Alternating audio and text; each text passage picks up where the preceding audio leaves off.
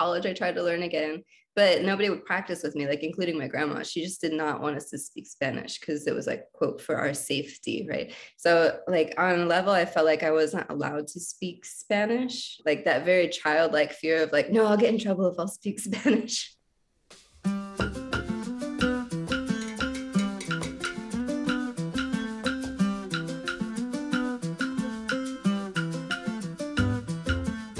Hola, ¿qué tal? What's up, everybody? Welcome to the Spanish Sin Pena podcast. I'm Taisha Cameron, and the last two episodes, I've been calling myself your Boricua Compañía Guía, your Puerto Rican companion guide on the storytelling adventure we have going on here. And it's cute and all, but I don't know if I'm feeling it anymore, so forget that. I'm Taisha, a Nuyorican on a mission to finally learn Spanish and share the stories of other members of the Latin community that don't speak the language fluently either. We'll hear why they don't, what has been getting in their way of language fluency, why now is the time in their life they're ready to finally learn, and how we can all celebrate our cultural connections together. Today, I'll be sharing part of my conversation with Chloe Bostian. Chloe lives in Los Angeles and works as a visual effects artist for film and TV. When she grows up, she wants to be Batman. Just kidding, but she does want to be whatever she wants whenever she wants. She loves food. Food is life. She even blogs about food. Little quirky fact about her she says, I have this really weird quirk where I have to touch everything I see. Museums are a nightmare for me. I'm ready to share her story. So, in the words of Mirabel Madrigal from the movie Encanto, let's go! So, what brought you to this hangout? Like, what's your story, your background, how you identify? What's, yeah, what's your jam? Oh, that fun stuff. Okay. So, how I identify, I identify as Cuban Alaskan, which is kind of like a spin on Cuban American. Yeah. So, like, I was born in Alaska, We should probably start with that. My dad's side of the family is Cuban and Czech. And then my mom's side, we didn't really talk to. So, I just kind of like grew up with Czech and Cuban, mostly Cuban. It's kind of like a primary color and it just dominates. Um, but yeah. And then Alaska was interesting because it's kind of like a mix between America and Canada, if that makes sense, with like some kind of Coen Brothers film esque elements thrown in. So you're just like, what is this place? So I don't totally feel American, one, because I'm also Cuban American, and also because I'm Alaskan. So there's just like a lot of identity issues going on there. What brought you from Alaska to LA or California? Have you, did you go right from Alaska to LA? I know that's where you're at now, or? Yeah. So yeah, I, I went a lot of different places. So I was, I, I didn't know what I wanted to major in. I knew I wanted to work in film. I wanted to work in film since I was four. And then like my dad had a friend that he used to work with who somehow ended up in visual effects in Hollywood. And like he's been like really successful. He had an Oscar and Emmy and all these things. And then I had an open invitation to just go after high school, but I didn't. Instead, I decided to go to community college in Kansas, so, of all places. Oh. Yeah. Okay. okay. Because because I wanted in-state tuition so I could go to Kansas State University, which has a really good film program. Because I was mm-hmm. like of the mindset that I needed to get a film degree in order to go into film, which is not the case. you were talking to the girl with a master's degree in acting. Completely nice. unnecessary. yeah, you understand. You understand. so I did that. And then my family moved from Alaska to Tulsa, Oklahoma, of all places. My dad is an outdoor writer. And so he writes about hunting and fishing, but from a sustainable standpoint. So he talks mm-hmm. a lot about uh, like migration. Anyway, that's in a whole different. My dad could have his own podcast. Yeah, so then I went to Oklahoma for a little bit because my sister was 12, and so she was having a hard time. Which you know, like the Bible Belt from Alaska was kind of like shocking. So uh, with them, and I did another year of community college in Oklahoma, and I was like this is not for me. And then I emailed that guy and I was like, can I still come out there and, into LA and like do visual effects? And he was like, yeah, of course. You can you be here in two weeks? And I was like, oh shit, bleep.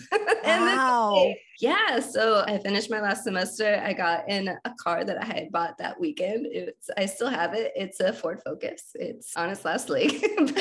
and I drove out to LA from Oklahoma and I've been here for 10 years doing visual effects.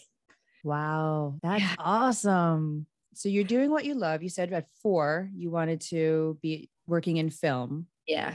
And so you, the last like 10 years you've been able to Yeah. fulfill that. So bringing it to what brought you now to Spanish Sin Pena, what Mhm. was it about? What was going on in, in your life at that moment that said, you know what, this is the program that I feel like I need.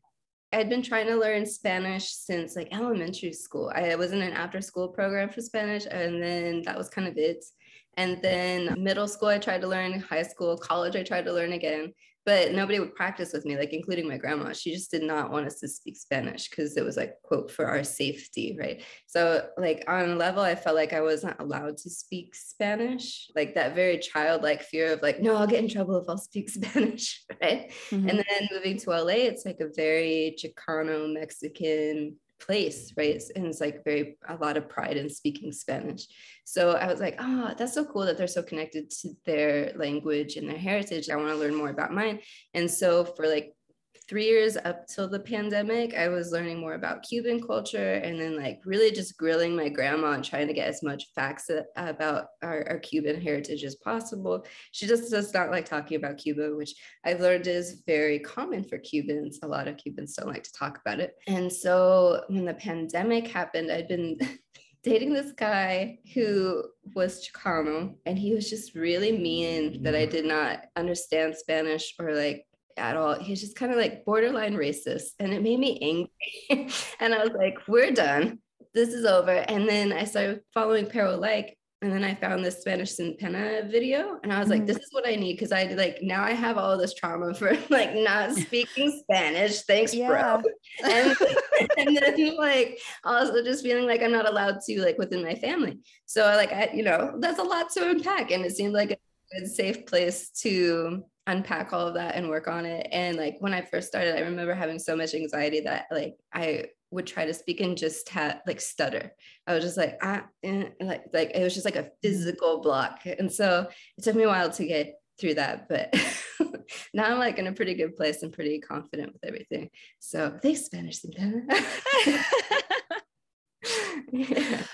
it, it's so wild the different stories we have that have led us to a place in our life at the moment where we're saying okay this language that for whatever the reasons might have been have i haven't learned it. I haven't absorbed it in a way where i can speak it fluently.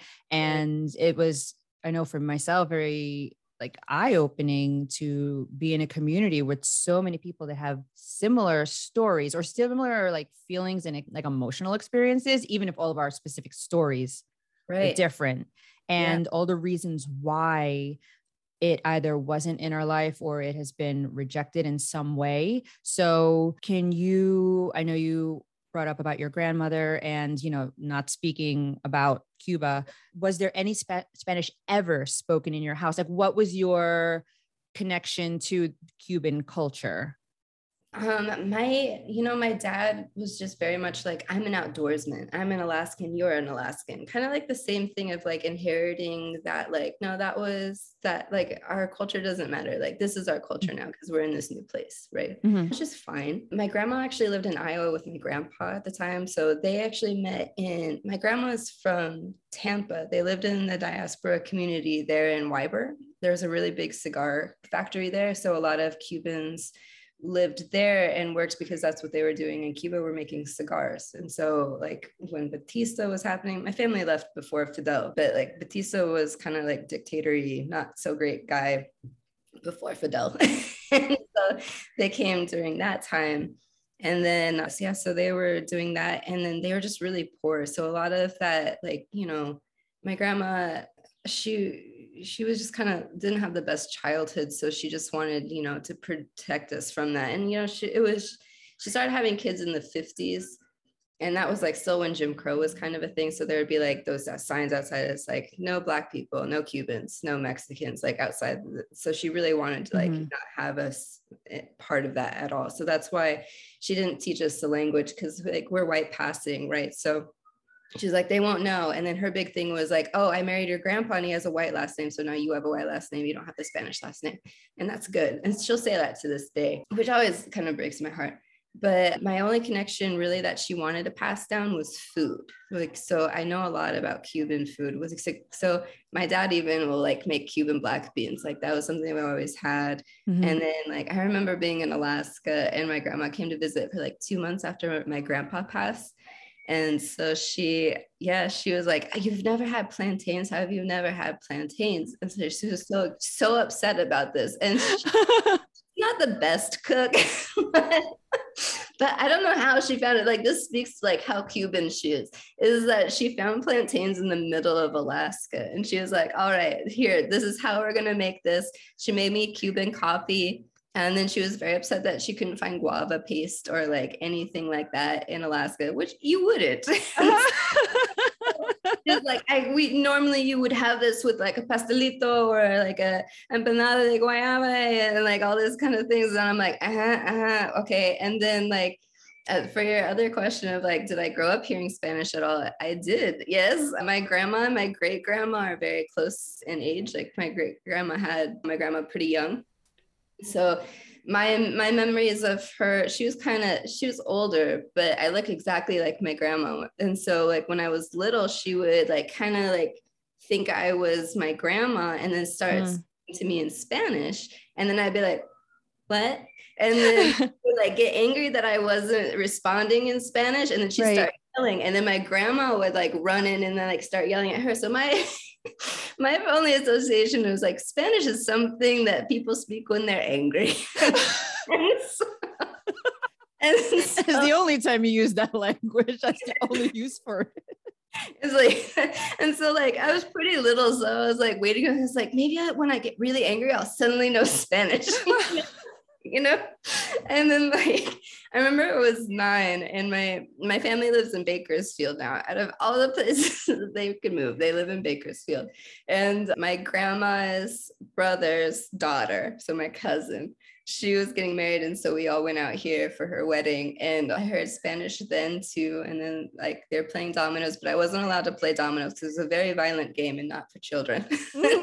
And i remember like my parents kind of wanted to get away and like do the whole Disneyland thing. And then we went and again, there's like a lot of Mexicans in, in California. And so I heard them speaking Spanish and I was like, Dad, Dad, are they angry? Why are they angry?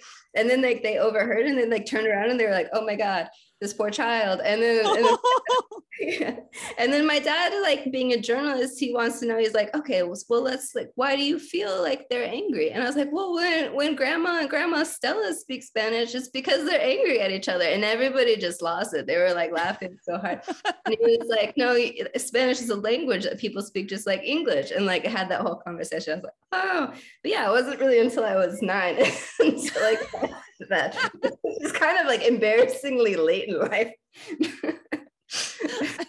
I love that story. I'm glad. so, okay. So for you right now, what is what is your goal in here in this program? Your tangible, like this is what I'm working for right now. What is that goal for yourself? My goal is to be fluent and then like i really want like my ultimate goal would be able to write a short film in spanish because like i i loved animation as a kid. Like for me like disney movies were everything. And then like not only did i love them but i would like fast forward to the end and watch the makings of like fast forward on a, on a vhs player which my mom really hated because it would uh, scramble the tape and get stuck. So, yeah. I really want to do that because i remember being a kid and wanting to like learn more about my heritage and like Spanish Spanish stuff. But really, I just remember like hearing about Mexican stuff more, and I was like, even that I was like glomming onto because I was like, it's something. It's like not the same, but it's something, right? I was like, it's kind of close. Not really to my culture, and I just like I need it. I need it. Like even the American Girl dolls. Like I was like really lucky. I had a very rich uncle. he got me one and I was, he's mm-hmm. like, which one do you want? I was like, I want Josefina. And he was like, really? And I was like, yeah. I was like, and so, yeah, I had the, I had Josefina. Cause like growing up, like my, it was confusing being Cuban. Cause like, to my grandma, Cuban means Taino, right? So she's like, "Oh, we're not Cuban, we're Spanish." And so I would always get confused. I was like, "We're so so we're from Spain, but we lived in Cuba." And she was like, "Yes, but we're not Cuban, but we're not Spanish. And so I was so confused as a kid. She's like, well, Castilians do their own thing, but we're Cuban, but we're not Cuban. And I was like, what is this? And so, yeah, it wasn't really until recently that I learned that it was like, oh, to her, Cuban means taino, like the original Cubans. So, okay. And then, and then I did one of those DNA tests because I was, I was curious, and it turns out I we're like teeny tiny bit you know. So I can be like, well, I mean, technically, technically, like just to in the blood, it's there. Yeah, just a little bit, but it's there. You can't deny it because I'm petty like that. if it's there, it's there. You claim it. Yeah, right. Exactly. So it was kind of fun. But yeah, I'm sorry. I feel like I trailed off. What was the question? what are your tangible goals? You you answered it. Yeah. Uh, yeah, being fluent, writing scripts. Yeah. What's the story you have in your head that you would like to write oh. in Spanish? Oh man, you know, a lot of them are actually like bilingual at the moment. I really want to write one about like what we're going through like because like just like you how you were inspired by everybody's stories like how like we're all similar but different like slightly different. I really want to write a story about that.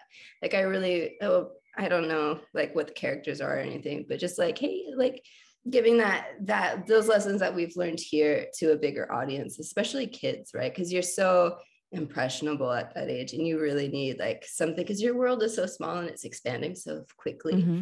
you know just like having something to be like oh there are other people like me and they made a movie about it. Isn't that cool? Yeah. So I, I would love to do something like that. But yeah definitely it would probably need to be bilingual, right? And I feel like it goes both ways. Like even if they're a kid learning English instead of like Spanish, you know, like I live in a very Mexican neighborhood, like I was saying, and like my neighbors' kids are bilingual, but they still struggle sometimes. They're really self-conscious about their English, which like I think is normal when you're learning a second language, right? So just to have something for them to be like, oh, this is mine. Somebody told my story, something similar. Just like have it, hold it. That's beautiful. Thank you. Who do you want to continue to serve with what you are learning and becoming more fluent and in the stories that you are creating? A lot of my like my my personal projects are always geared towards kids. They're very Pixar-esque because for me that was like what got me into film were kids movies right? And then like in alaska it's nine months of winter so you can't go outside like and i mean like actual winter like negative 67 degrees right? So oh like God. yeah like you cannot go outside. So a lot of my childhood was just watching movies. And so for me that was like an escape like that was my play right and so like it's very deeply ingrained for me of like oh i want to tell like the, that pattern of story right? And so but my personal my work that i do for my job you know visual effects it's a lot of like action sci-fi kind of things like kids can watch them. Like i worked on star wars i've worked on star trek they're kind of like scary for, for but you can watch them. But like yeah uh, what i do now it's definitely opened up the possibility for me to like learn how to produce my own animated short film. And so and giving me resources to other artists like friends that i've made and be like hey i'm making this personal project. Like i can pay you like a little bit. Do you want to just like work on it for with me? Like yeah. yeah so like that's pretty great. And then we pay into this program through work called eft i think it is but it pays basically like part of your income tax goes to this program where you can take art classes on like big universities for free. And so like some I've taken like writing for animation, I've taken animation classes to like learn how to do all that on my own. So I finally wrote a script, like my first script, and I'm gonna start making it. so yeah. That's awesome. That's super exciting. Thank you. I'm pretty excited. We'll see. It's just a silent film, right? We're gonna start small. I don't know if I can direct people yet, but I can definitely direct puppets. you gotta start somewhere. Yeah. Puppets are probably better listeners than actual yeah, actors. Yeah. Do you feel like right now in your life you are living the life of your dreams? Um, yes and no. Right now I feel like I'm closer to making the life of my dreams happen, right?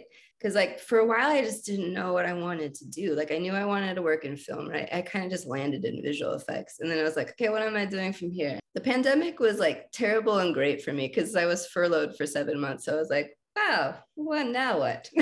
so, oh my goodness. Yeah. And so like between this and Spanish Pena, like Spanish Pena helped a lot because it's very like goal oriented, but also not. Mm-hmm. you know? And so I was like, oh yeah, what do I want to do? Especially like with our vision board classes and everything. I'm like, oh, it just kind of like when I had time to think about what I wanted, because like visual effects is crazy long hours. Like i'm always working like 60 80 hour weeks right? So and then it's like job to job to job to job. And when in 2021 i took my first actual vacation as an adult. So, so it was like really eye-opening and just being like yeah you know what? i need to make more time for myself and i need to do my personal projects. Because i started making these like food cooking videos with Spanish Sin Pena too, because they inspired me for that. Because like mm-hmm. we were talking about Hispanic heritage, and I was like, you know what? Like my connection to my culture has always felt the strongest through food. Like I, like whenever I'm eating Cuban food, that's when I feel more connected. Like Spanish, not so much, right? But food, yes, because that's what I grew up with. That was the only connection. And so I started like I was like, I wonder what other Latin American countries make like, and then like just documenting like how I'm learning how to make all these different things, or like if I make it, it's great. If I don't, then it's just good. But and and then it was like this is the first time I've done personal projects in years, like probably since high school. And I was like, this is so freeing. This is so much nicer because like in my job, I'm constantly being told what to do and like it's always for somebody else's vision mm-hmm. right which is fine. But like i if i had people working for me i would want them to execute my vision too. But right. yeah but it's nice to have like a personal outlet. And so like getting that perspective on how life should be and like how i want my life to be is setting me up to be like okay this is what i actually want. This is what i want to focus on. This is kind of like what i want to do. So like yeah, it started with like cooking videos. And I'm like, you know, I really like the whole reason I wanted to go into film was so I could tell my own stories, right? I, like, I love that storytelling medium. And so now, yeah, I'm gonna like try to make this short film and then I'm gonna try to put it in like this is like big time big girl pants dreams. I'm gonna try to like put it in film festivals and then like hopefully get sponsorships and then like grants or whatever to make another one and maybe another one and then like maybe I start working on a feature like I don't know. So that's kind of like my trajectory of like I want to be more of a filmmaker as opposed to visual effects but visual effects is always really awesome. It's super fun and nerdy too so you know I'll keep doing it in the meantime because it pays me really well. But yeah. That's super awesome. I can't wait to see the work that you put out there. Oh thanks I'm nervous. It's going to be a lot. It'll be good. what would you like to say to anyone else who feels, who's out there feeling disconnected from their culture, feeling, you know, shame, pena, anything about not speaking the language, having that be a barrier in connecting to, you know, other Latinos, Latinas, Latines, what advice would you give them on how to make that connection and learn Spanish? You know, for me, it's just going for it. It's like that Nike commercial, just do it, which is like super easy to tell somebody, right? Just do it, right? But like, I guess if you're just starting, just looking at that, like, why, what is that block? Where is that coming from, right? Is that coming from other people or is that coming from you? Because no one can make you feel something, right? Like you make you feel something. You control those feelings. But like, and I'm guilty of this. Like, I'll dwell on that and be like, who the hell are they to tell me I'm not Cuban enough? Like, well, blah blah blah blah. And I'll get really upset about it. It's like, you know what? No, they don't know anything about my culture. They don't know my story. And it's important to recognize like the sacrifices or like the choices that your family made to like quote unquote protect you, right? Because for me, that's where that's coming from. And that was my first hurdle of like realizing why I couldn't speak Spanish was because to me it wasn't safe. Like on a on a very deep level, I felt like it wasn't safe because that's how I was raised to think. So just like identifying where those feelings of pena are coming from, like really where are they coming from? Is it actually coming from that other person or is it something that's been like deeply ingrained in you since you were like a kid again? right? Bringing up childhood is very important. Oh, yes. yeah. And so, yeah, just that. And then baby steps, just taking baby steps to get to that point. Like, don't feel like you need to be there like right now. Like, I always compare myself to how I was at the beginning of a semester with Spanish Pena, right? I like, do I know a little bit more than what I did last semester? Because in my first semester, I was like, by the end of these three months, I'm going to be fluent. No, absolutely not. And I was very discouraged. And I was like, you know what? And that was like a really big part of learning it too. It was just like, okay, you know, I can understand a lot of Spanish. Like I can understand so much more than I did. It's still difficult for me to speak Spanish, but yeah, just like com- only compare yourself to yourself. Identify where those blocks are coming from and then uh, compare yourself to your past self and see where you are with baby steps. One step at a time makes me think of dancing. Learning Spanish, or any language really, can be like partner dancing. You learn the foundation steps and practice them individually, fumbling, counting out loud, tripping, and trying again. And at some point, regardless of how flawless you feel you have the steps ingrained in your body, the dance can only be done with someone else. And together you try and fail, step on each other's toes, get frustrated, and then let go of trying so hard and just dance. Before you know it, one day it clicks and you're flying across the dance floor together. So, my question for you is what other ways can you or would you like to visualize learning Spanish? Maybe through fishing, making pottery, or cooking. I don't know, but I'd love to know what you think. I want to thank Chloe so much for her openness in sharing her story. It was such a pleasure to talk to her. If you want to connect with her and follow her cooking journey, check out Can Chloe Cook on Instagram and YouTube. I'll leave the links in the show notes so you can check that out. They're pretty hilarious. Next episode, we'll hear from another member of Spanish Sin Pena who struggled to learn the language has led them on a journey towards advocacy for their students and deeper connection with their family. Muchísimas gracias for your curiosity in nuestras historias, our stories. And if these stories sound like yours, and you're down to do the work to learn the language and connect to la comunidad, follow the links in the show notes over to Spanish Sin Pena's Instagram and give them a follow. And check out their website so you can learn more about the program, what they do, and how they connect to the community. Again, gracias y nos vemos.